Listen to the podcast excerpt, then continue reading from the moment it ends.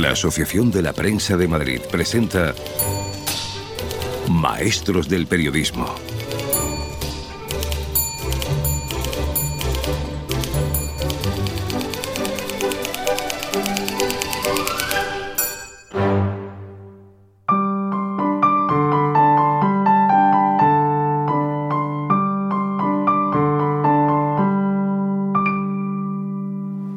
¿Sabes? Es, es, imposible describir el sufrimiento que tuvimos los profesionales del periodismo con la censura de Franco. Llegó Fraga, Fraga tenía sentido común, no otra cosa, se enfrentó con eso y consiguió, dijo que claro, que si queríamos estar dentro de Europa y que nos aceptasen había que suprimir la censura previa, porque se llamaba así, censura previa. Suprimió la censura previa con lo que se llamó la ley que fue en abril del 66. Y eso sí, eso nos permitió intentar sortear la censura. Pero el artículo que yo escribí, que me envió al exilio, lo lees ahora y te da risa. La monarquía de todos se tituló. Era terrible.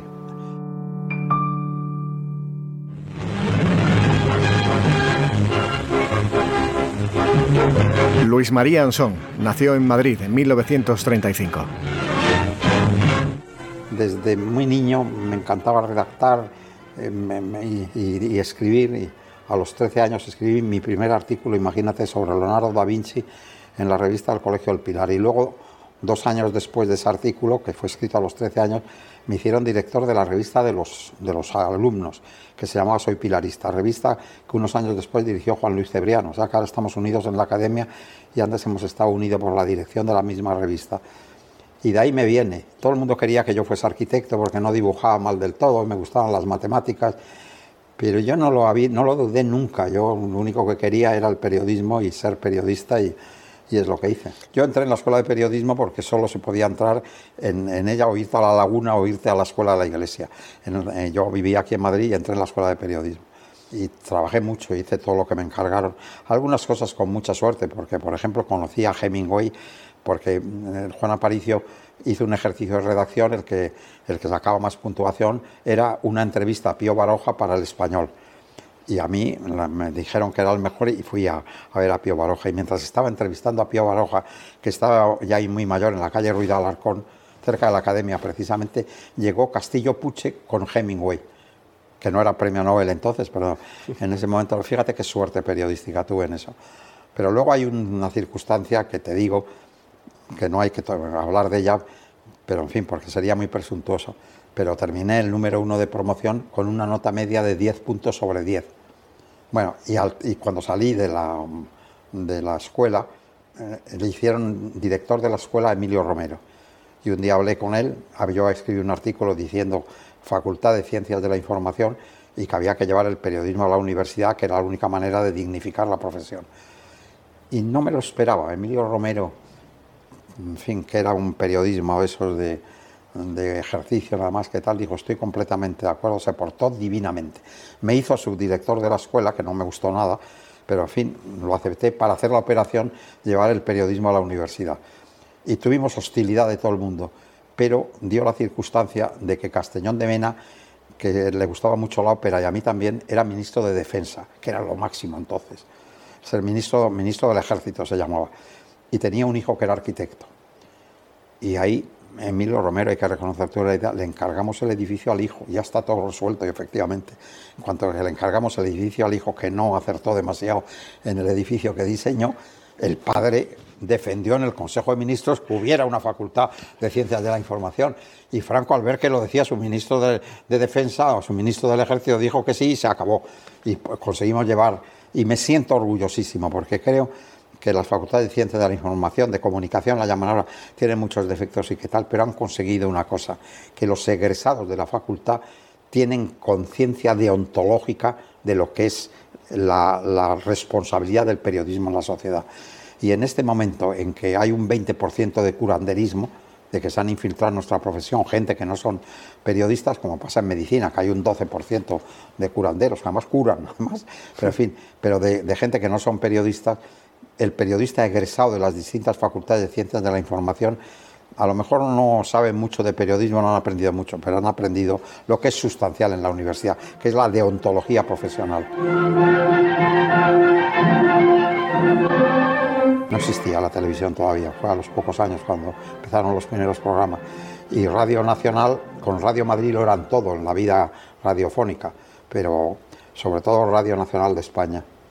Y sobre todo para las transmisiones deportivas, que era lo que permitía el régimen porque a los, a los diarios hablados les llamaban el parte, como si fuese la guerra todavía. claro. Le llamaban el parte. La, eh, Radio Nacional de España estaba instalada justo al, al lado del ABC. Eh, era una calle que se llamaba de la S, que iba desde Serrano a la Castellana, estaba el Palacio de Romanones, eh, el Palacio Urquijo y la Casa Fagalde, que era también un palacio al lado del ABC. Y en un palacete allí, porque era un palacete, allí estaba instalada Radio Nacional de España, un sitio muy agradable y muy cómodo para trabajar. Allí estuve yo trabajando, pues estaría cinco o seis meses. Es lo primero que hice. Después fui redactor en prácticas de informaciones y a continuación leyó un artículo mío el director de ABC, que era Luis Calvo, que es uno de los diez grandes periodistas de la historia del siglo XX, y me llamó y me incorporé al ABC. ABC era, en ese momento era todo en la vida periodística española y tuve mucha suerte, empecé a escribir con 19 años y a los dos o tres años ya estaba escribiendo en la tercera página de ABC, que era todo entonces en la vida española. Entonces fíjate que yo la semana que escribí mi primer artículo, que fue Antígona Sófocles y Anuil, se titulaba, en, en, la tercera de ABC, esa semana había escrito en la tercera un artículo Pemán, un artículo Gregorio Marañón, un artículo Ramón Pérez de Ayala, un artículo Azorín. Y el quinto artículo, porque entonces no se salía el lunes, lo había escrito Julio Camba. Y yo, en fin, completé y te consagraba, un artículo ya te consagraba entonces en ABC. Nadie era conocido si no salía en una foto en ABC.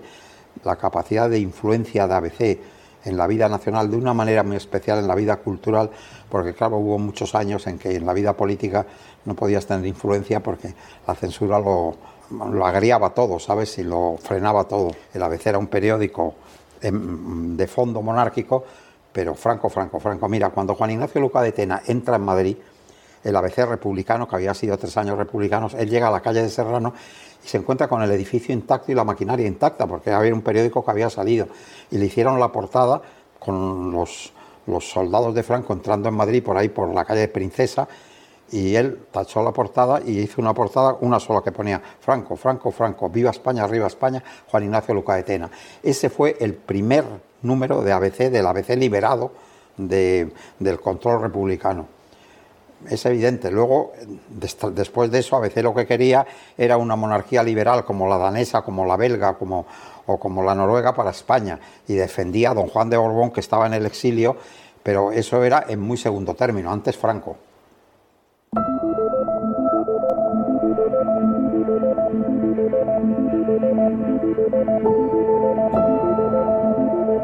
Terrible, ¿sabes? Es, imposible describir el sufrimiento que tuvimos los profesionales del periodismo con la censura de Franco. Y sobre todo en la etapa de Arias Salgado, que era un buen hombre, porque él creía en eso, era muy leal a Franco, ningún ministro ha sido tan leal a Franco como él, que se rodeó de seminaristas, porque era muy religioso, y, y, que estableció un sistema de censura muy por encima de lo que hacían los comunistas en Vietnam. Yo lo he vivido eso en Vietnam muy por encima de eso. Era terrible. Lo que hemos padecido con eso, ya te digo, ahora puedes poner ejemplos y, no, no, te los crees. Tú le dices a la gente que la censura estableció un sistema por el cual tenías que ir en albornoz a la playa, te podías quitar el albornoz a, a un metro de las olas, te metías en la playa, salías y te tenías que volver a poner el albornoz, hombres y mujeres. Bueno, la gente se echa a reír, dice, eso no puede ser, bueno, pues eso ha sido así, ¿sabes? Tenía mucha gracia. Enviabas una fotografía de una actriz en, una comedia, en lo que sea, y la censura le pintaba, sobre el escote le pintaba una especie de velo de encaje y qué tal, en blanco, me acuerdo que lo hacían con, un, bolígrafo en blanco y qué tal, y le, tapaban eso. Eh, la gente se echa a reír, sí, pero eso cuando lo padecías, ¿sabes? Y te estropeaban los reportajes que habías hecho, las entrevistas que habías hecho. En España no se suicidaba nadie, no se podía nadie suicidar porque eso, claro, era un desprestigio para el régimen. Pero un día se suicidó Belmonte, que era el primer torero en la historia de, la tauromaquia. Él y Joselito han sido los primeros toreros. Yo le conocí mucho a Belmonte. He ido a las corridas de toros con él y era estupendo. Cuando él vio cómo murió Julio Camba, tenía la misma enfermedad de cáncer y decidió un día, recorrió toda su finca en Andalucía y, se fue a su despacho y qué tal, lo puso todo en orden y se pegó un tiro. Y dimos la noticia, la censura la tachó. Y entonces Luis Calvo, pues, pues había que dar la noticia, no podía dejar de decir que Belmonte se había muerto. Y puso, Belmonte fue a su despacho, eh, quiso limpiar su revólver y mientras lo estaba limpiando se disparó el arma y murió. Hubo que darlo así, con ese eufemismo, porque no podía decir decidió suicidarse y se pegó un tiro. Bueno, pues no se podía decir porque en tiempos de Franco no se suicidaba nadie. Eso hoy lo dices y la gente te dice, no puede ser, es que eso es una cosa ridícula, pues eso es lo que pasaba. Hasta extremos. El día que se casó em, don, Juan Carlos, la gente decía se casó sin padre, porque el padre, los, tanto don Juan Carlos como doña Sofía, al llegar delante de don Juan y doña María, se pararon Don Juan Carlos inclinó la cabeza, doña Sofía hizo la, inclinación que hacen las mujeres con la rodilla y qué tal. Tachado todo en, el reportaje que se pasó a la una de la madrugada, que entonces era tardísimo, ahora ya no es tan tarde, pero entonces era tardísimo. El telediario me parece que se daba a las nueve y ahí se terminaba. Bueno, a la una de la madrugada pasaron el reportaje. Se quedó mucha gente a verlo y, se encontraron con que no vieron al padre del rey. No tenía padre el rey. No, es tremendo, tremendo. No, Picasso era un nombre que no se podía utilizar. Tú no podías decir, vi un cuadro de Picasso, asistí a una exposición donde había un Picasso, ¿qué tal? Picasso era, lo suprimía la censura al nombre de Picasso. Cuando Picasso rompió el carnet del Partido Comunista, después, no de lo de Hungría, después de lo de Checoslovaquia, pues ya se dejó utilizar su nombre. Y yo me acuerdo que tuve la suerte de que, de que aceptó una entrevista con ABC y me envía porque pidió un antifranquista y el único antifranquista que había en el periódico era, yo y, me fui y me llevó Luis Miguel Dominguín. Y luego, al cabo de, un mes y medio así, me llamó un día Luis Miguel y me dijo, oye, que Pablo quiere que vayas y qué tal. Y yo entonces era muy joven y pensé, claro, leí mis artículos, está encantado. estaba asombrado de que un chico que ella se daba cuenta que no era muy torpe, que era inteligente, que fuese monárquico. Me regaló un dibujo que tengo que pone a mi amigo monárquico con ocho A's. Eso era Picasso, de cachondo. Qué tío.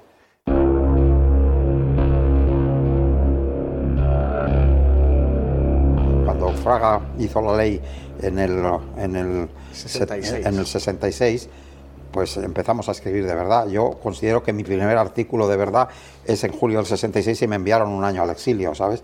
Pero es cuando ya podías empezar a, decir lo que pensabas.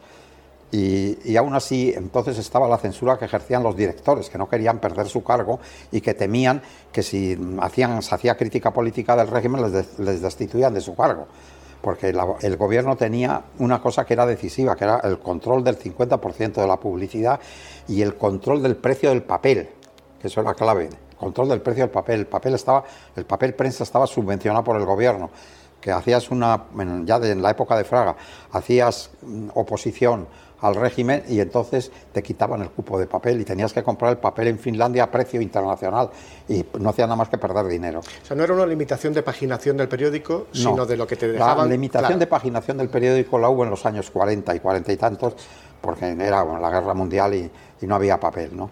Luego ya no, luego la ABC daba 160 páginas, para que te hagas una idea, en tiempos de Luis Calvo. No, no había limitación, lo que había era, era el cupo de papel. había un cupo de papel subvencionado que te costaba la cuarta parte de lo que costaba si acudías a las redes internacionales y comprabas el papel con el cambio. Ten en cuenta que había un cambio artificial del dólar. Me parece que aquí era cinco pesetas eran un dólar y la realidad es que pagabas hasta 80, 90 en aquella época. Luego fue más por un dólar. Fíjate el, el costo que tenía el papel fuera cuando hacías ese cambio disparatado del dólar. Bueno, lo que ocurre es que cuando en abril de ese año se produce la ley de Fraga, pues mm, eso nos da ocasión, mire usted, no a defender una monarquía condicionada, que es lo que yo había hecho hasta entonces porque teníamos que hablar de la monarquía. Ya te digo que yo escribí mi descargo de conciencia para decir, escribíamos lo que podíamos, lo que nos dejaba la censura. Pero Claro que me di cuenta de lo que podía pasar hasta el punto de que el artículo lo habíamos pensado publicar el día 16 de julio y ahí Torcuato, que era entonces el director, dijo, no, después del 18 de julio, que ya todo el mundo se produce la dispersión veraniega y la gente se va, porque el artículo lo que reflejaba era una cena en torno a don Juan en la que había estado Carvajal y sus socialistas, las, las gentes de, de los otros socialismos, los demócratas cristianos, había estado hasta Serrano Suñer, era la monarquía de todos. Sí, Franco la leyó en el retrete. Y eso me, lo contó Fraga porque lo digo en honor de él, que me invitó un día, cuando era presidente de Galicia, Galicia, y, me invitó a comer y me dijo, te llamo porque te quiero pedir disculpas por lo que hice, pero créeme que no me quedó más remedio. Él llamaba al caudillo, me llamó al caudillo y me llamó desde el retrete, me di cuenta de eso. Me llamó desde el retrete para darme instrucciones de que secuestrara el periódico. Yo era el ministro de Información, no me quedó más remedio que hacerlo. Y entonces secuestró el periódico en todos los puestos de periódicos de Madrid. Eh, la policía lo recogió en el metro y en el autobús a la gente que llevaba el ABC. Y en los pueblos entraron en la casa del cura y del médico de todos los pueblos de España. No, en todos estaría el ABC porque era donde creían que podía estar el ABC y se llevaron el ABC. Eso es lo que ocurrió con mi artículo La monarquía de todos. Ya te digo, pero era un artículo que hoy lo lees y te sonríes. Pero en esa época, y más, y ahora te explico, y Franco, en, en, las, sus memorias, en el Franco Salgado Araujo, las memorias encuentras que dice textualmente, eso te Luis Marían son el mayor enemigo del régimen, me califica. Yo no era el mayor enemigo del régimen, don Juan tenía 20 años más que yo, yo no influía en don Juan, era don Juan el que influía en mí, hay que reconocer las cosas como son, era el que influía en mí es posible que el mayor enemigo del régimen fuera don Juan, pero no yo, pero lo escribe el mayor enemigo del régimen. En lugar de juzgarme, que era lo que tenían que haber hecho, vamos a ver lo que hubiera, porque los jueces eran relativamente independientes, a ver lo que hubiera ocurrido, claro, Franco lo tuvo bien claro, a este tío lo mejor es enviarlo al exilio, y llamó Fraga a Juan Ignacio Luca de Tena. Y digo en honor de Juan Ignacio Luca de Tena que estuvo estupendo, porque le dijo, mira Juan Ignacio, si no colocas a Sansón fuera de España, lo vamos a colocar nosotros pero además te quedas sin cupo de papel que se daba en noviembre. Entonces lo digo en honor, Juan Ignacio me llamó y me dijo, estoy dispuesto a perder el cupo de papel y a defenderte a ti.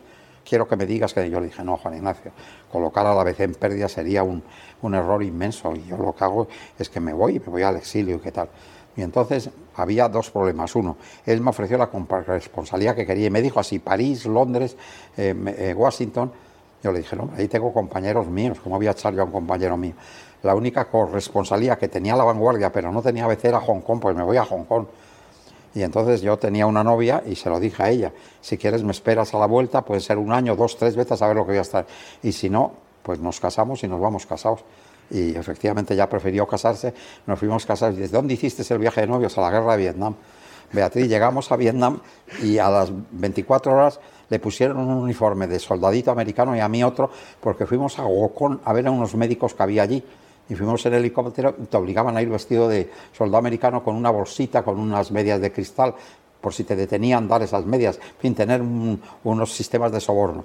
No pasó nada, pero fue terrible porque despegamos y, a los 10 minutos abrieron las puertas del helicóptero, que yo no sabía por qué, pero Beatriz, que era completamente bilingüe y que entendía a los soldados americanos, eh, eh, le preguntó al soldado y dije, ¿por qué abren las puertas? estaba tomando un chicle y dijo, porque así hacemos menos blanco. imagínate a una niña de 20 años que le digan así hacemos menos blanco, nos van a disparar y efectivamente hacíamos menos blanco. Fue terrible aquello, Dios mío. Pues eso, ahí me envió Franco, sí. Después yo me he sentado en el Tribunal de Orden Público pidiéndome seis años de cárcel por injurias al jefe del Estado, por media columna en ABC firmada con iniciales de un libro de, lo he citado antes, de el autor del caudillo y el otro, que era un libro sobre Juan Antonio Ansaldo, Caballero de la Lealtad, se llamaba el libro, de Víctor Salvador el libro. Y ese libro de Víctor Salvador, yo hice un elogio. Es verdad que en ese libro habla de Franco, el enano sangriento, no sé qué cosas dice, pero yo no me refería a Franco, era, era en esa sección de libros nuevos que era explicar que había salido un libro y lo que contenía el libro. Y Franco Montón Cólera se le denunció, Jorge Vigón, que era muy amigo de don Juan, denunció libro artículos, yo he leído el libro, hace injurias, y Franco Montón Cólera dio instrucciones y total, que yo me senté en el Tribunal de Orden Público, me pidieron seis años de cárcel, no te puedes imaginarlo, porque claro, seis años de cárcel para un muchacho joven era el fin de tu vida. ¿Y sabes quién se portó asombrosamente bien conmigo? Un falangista de pro entonces, estupendo, pero que ya tenía su vista puesta en la monarquía, que fue Adolfo Suárez que Adolfo Suárez conocía a un hermano mío, pero no a mí, se presentó en mi casa, yo vivía en casa de mi madre, en el Viso, y se presentó, y yo pensé, es un colaborador que quiere encajarme un artículo para ABC, pero estaba tan bajo de moral que dije sí, que pase, y él me dijo, mira, vengo a verte porque quería hacer esto, pero he pensado que a lo mejor tú no quieres, prefieres ir a la cárcel porque todo eso son méritos para el futuro. Y yo dije, ni hablar, yo no quiero hacer esos méritos. Y él conocía a Mariscal de Gante, luego hizo a su hija ministra. Bueno, pues conocía a Mariscal de Gante y habló con Mariscal de Gante Y, la única cosa que me llamó para decirme, me pide Mariscal de Gante, que era el, presidente del Tribunal de Orden Público, tú fíjate ahora la gente de izquierdas que en fin, estaba callada en el mejor de los casos, si Franco hubiera escrito el mayor enemigo del régimen y le hubieran pedido seis años de cárcel por injurias al jefe del Estado, lo que contarían. Pues no, yo me senté allí y Mariscal de Gante lo que le pidió era que no fuesen los universitarios armar follón delante del tribunal y que yo adoptase una posición sumisa. Bueno, no te puedes imaginar lo sumiso que fui. Ofrezco a mi patria la renuncia de los derechos históricos de la monarquía española, sus títulos, privilegios y la jefatura de la familia y Casa Real de España que recibí de mi padre, el rey Alfonso XIII, deseando conservar para mí y usar como hasta ahora el título de conde de Barcelona. En virtud de esta mi renuncia, sucede la plenitud de los derechos dinásticos como rey de España, mi padre, el rey Alfonso XIII, mi hijo y heredero, el rey don Juan Carlos I. Majestad, por España, todo por España. ¡Viva España! ¡Viva el rey! Ahí estoy con don Juan Carlos. Cuando terminó es la única vez que yo lo he abrazado a don Juan Carlos, pero siempre me quedo firme. Y en esa ocasión se vino a mí me abrazó porque yo he hecho mucho de enlace entre el padre y el hijo durante muchos años y don Juan Carlos se dio cuenta de la emoción que yo tenía en la abdicación de don Juan. se vino a mí, me abrazó y ya te digo, es la primera vez que yo le he tendido los brazos rompiendo el protocolo monárquico que conozco muy bien.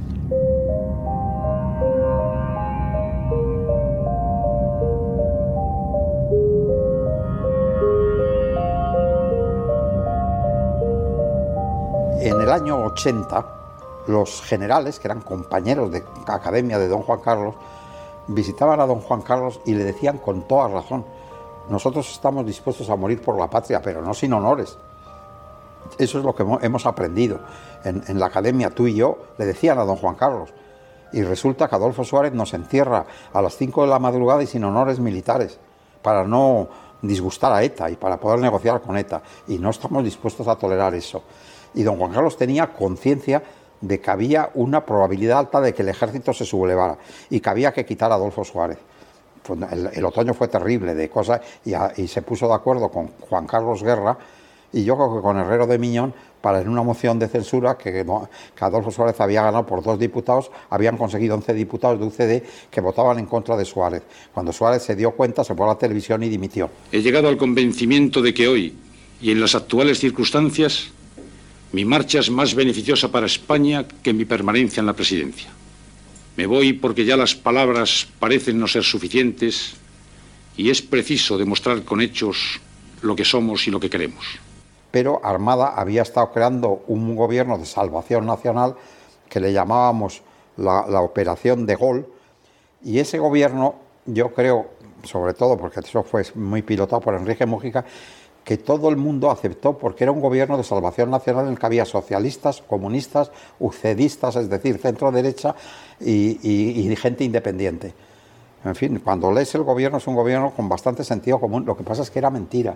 Lo que quería Armada era llegar al Parlamento que él había tomado con Tejero simular una discusión con Tejero y que Tejero no aceptaba ese gobierno, que había que someter a que los procuradores que estaban dominados por las pistolas y que tal lo votaran. Era un gobierno votable, desde luego, y era mentira. Él lo que quería era tener esa discusión con Tejero, que se hiciera pública, porque hubo una señora que al él ir denunciando el gobierno a Tejero, tomó nota, por eso conocemos el gobierno, porque yo mismo no conocía todos los nombres y nos lo creímos todos, ¿sabes? Yo creo que ahí no hay ninguno que no se lo creyera. ¿Pero esto cuánto tiempo antes el 23F es? No, eso empezó aproximadamente a primeros de diciembre. Él a mí me llamó el 4 de febrero y luego me volvió a llamar el día 11. El 4 de febrero, que me ofreció el Ministerio de Información, le dije que no. Y la, pues, la gente lo puede creer, no le dije, yo no voy a, a ejercer ninguna cuestión que, condicione a mis compañeros. Yo soy un periodista antes que nada y no quiero ser otra cosa. Y el día 11 de febrero, y volví a hablar con él, y, cuando le dije, oye, pero mi general, que coste que yo no acepto, diciendo, aceptaría otra cosa, que en fin, en un gobierno de salvación, imagínate, pero no eso. Entonces me dijo, no, te lo va a pedir alguien al que no le puedes decir que no. Y yo no te oculto que dije, me lo va a decir don Juan Carlos, me entra por un oído y me sale por otro, imagínate. Yo he tratado a don Juan Carlos, pues ha sido el enlace entre el padre. Luego he pensado que a lo mejor era don Juan el que me lo iba a pedir, porque don Juan estaba en el ajo de la operación, ¿sabes? Y eso me hubiera costado más trabajo decir que no, eso es verdad. Pero me dijo eso, pero lo creímos todos. El único que no lo creyó fue Suárez, porque Suárez le conocía muy bien y sabía que era un franquista desorejado, había estado en la División Azul. Eh, no te puedes imaginar las cosas que había hecho de servicio a Franco al lado de don Juan Carlos. y Suárez no creía en él. Adolfo Suárez es el que no creyó en ese gobierno de salvación nacional, creyó que era una trampa, efectivamente era una trampa. La, Guardia Civil entra en estos momentos en el Congreso de los Diputados. Hay un, teniente coronel que con una pistola sube hacia la tribuna, en estos momentos apunta es un guardia civil, está apuntando con la pistola, entran más policías, entran más policías, está apuntando al presidente del Congreso de los Diputados con la pistola y vemos cómo, cómo, cuidado, la policía, la policía. No podemos emitir más porque nos están apuntando con la policía. Llevan, llevan metralletas.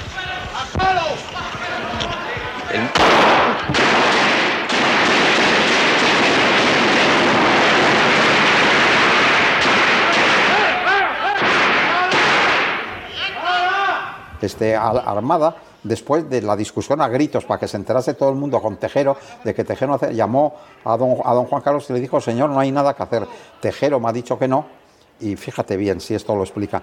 Tejero me ha dicho, yo creo que lo mejor es que Milás del Bosch, que es el que está sobre qué tal, se convierta en presidente del gobierno, yo sería vicepresidente y más adelante ya veremos. Y entonces don Juan Carlos se da cuenta de que Armada era un traidor porque es un militar, don Juan Carlos. Y don Juan Carlos dice, ¿cómo? Que eh, don Juan Carlos lo que pensó es, de manera que un teniente general que paga a un teniente coronel de la Guardia Civil, que para el ejército, imagínate, eh, con la Guardia Civil, que entre en el Parlamento y discuta gritos con él y resulta que no acepta un gobierno que le, que le ordena un teniente coronel se cuadra ante el teniente general y obedece. Y entonces se dio cuenta y en ese momento dijo, este es un traidor. Y a partir de ese momento se terminó armada para él. Esto que nos estás contando, que son de semanas y meses antes, por lo que ha pasado en el verano del 80, por la tensión que hay con los militares, de donde venimos el franquismo, de cómo está Juan Carlos, de todo esto, pero el carril oficial, el carril parlamentario, está siendo otro en ese momento.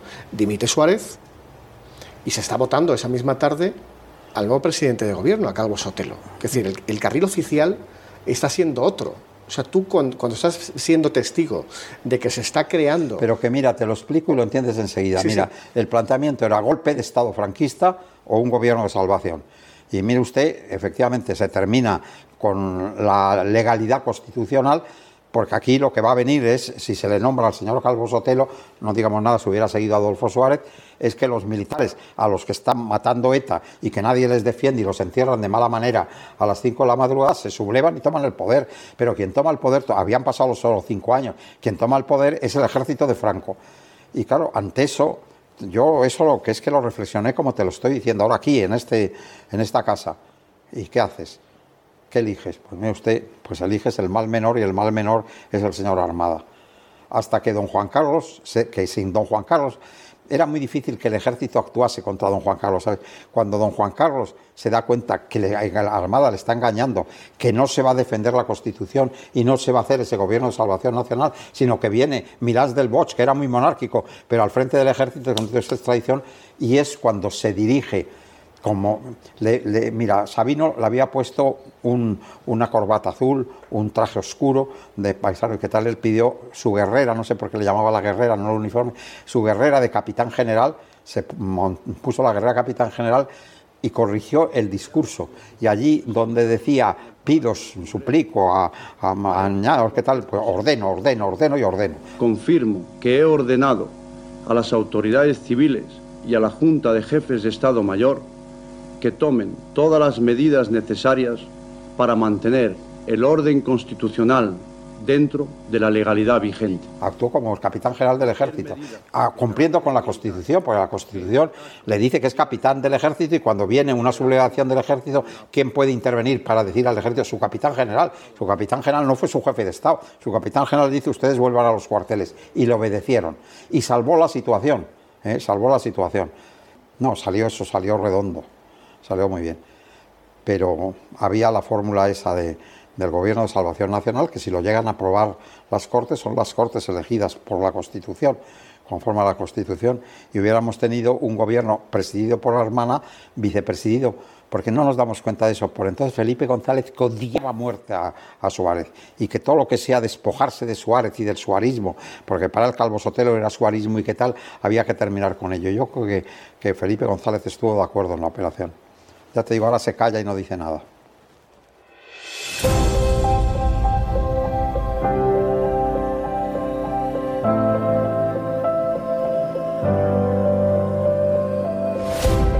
si las cosas se hacen bien, yo espero que se hagan bien, no muere nada, ¿sabes? Cuando salió la radio parecía que el periódico prensa desaparecía. Cuando salió la televisión, lo recordaba, parecía que la radio iba a estar liquidada. Han salido los periódicos digitales, el mundo de Internet.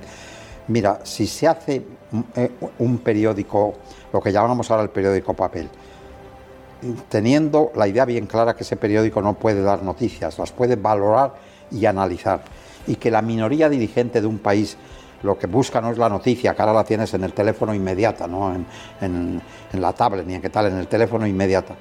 Si ese periódico, en un periódico hoy de 400, ah, vamos, hoy no, hace cinco años, de 400.000 ejemplares, venderá 35 o 40.000 ejemplares, pero irá a la minoría dirigente. Y el directivo, el, el dirigente deportivo, financiero, económico, político, que tal, lo encontrará encima de la mesa.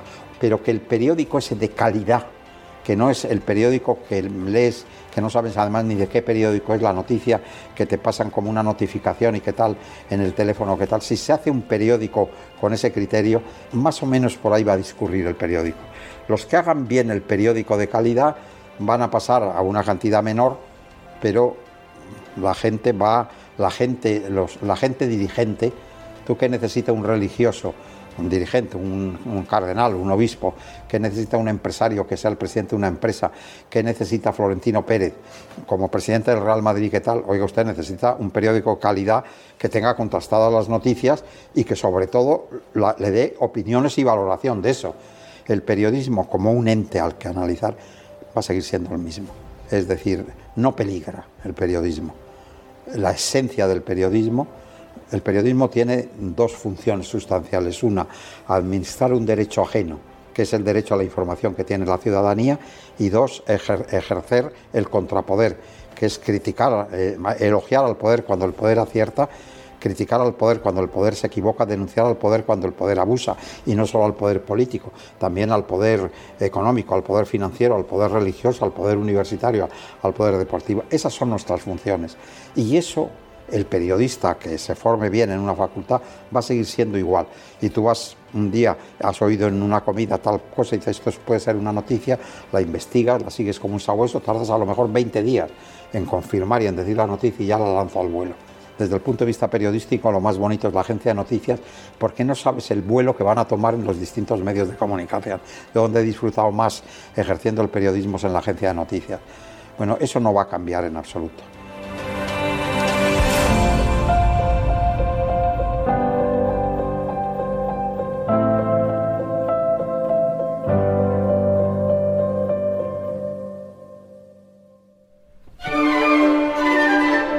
Maestros del Periodismo, un podcast de la Asociación de la Prensa de Madrid. Dirigido por José Antonio Piñero. Con la colaboración de la Fundación La Caixa.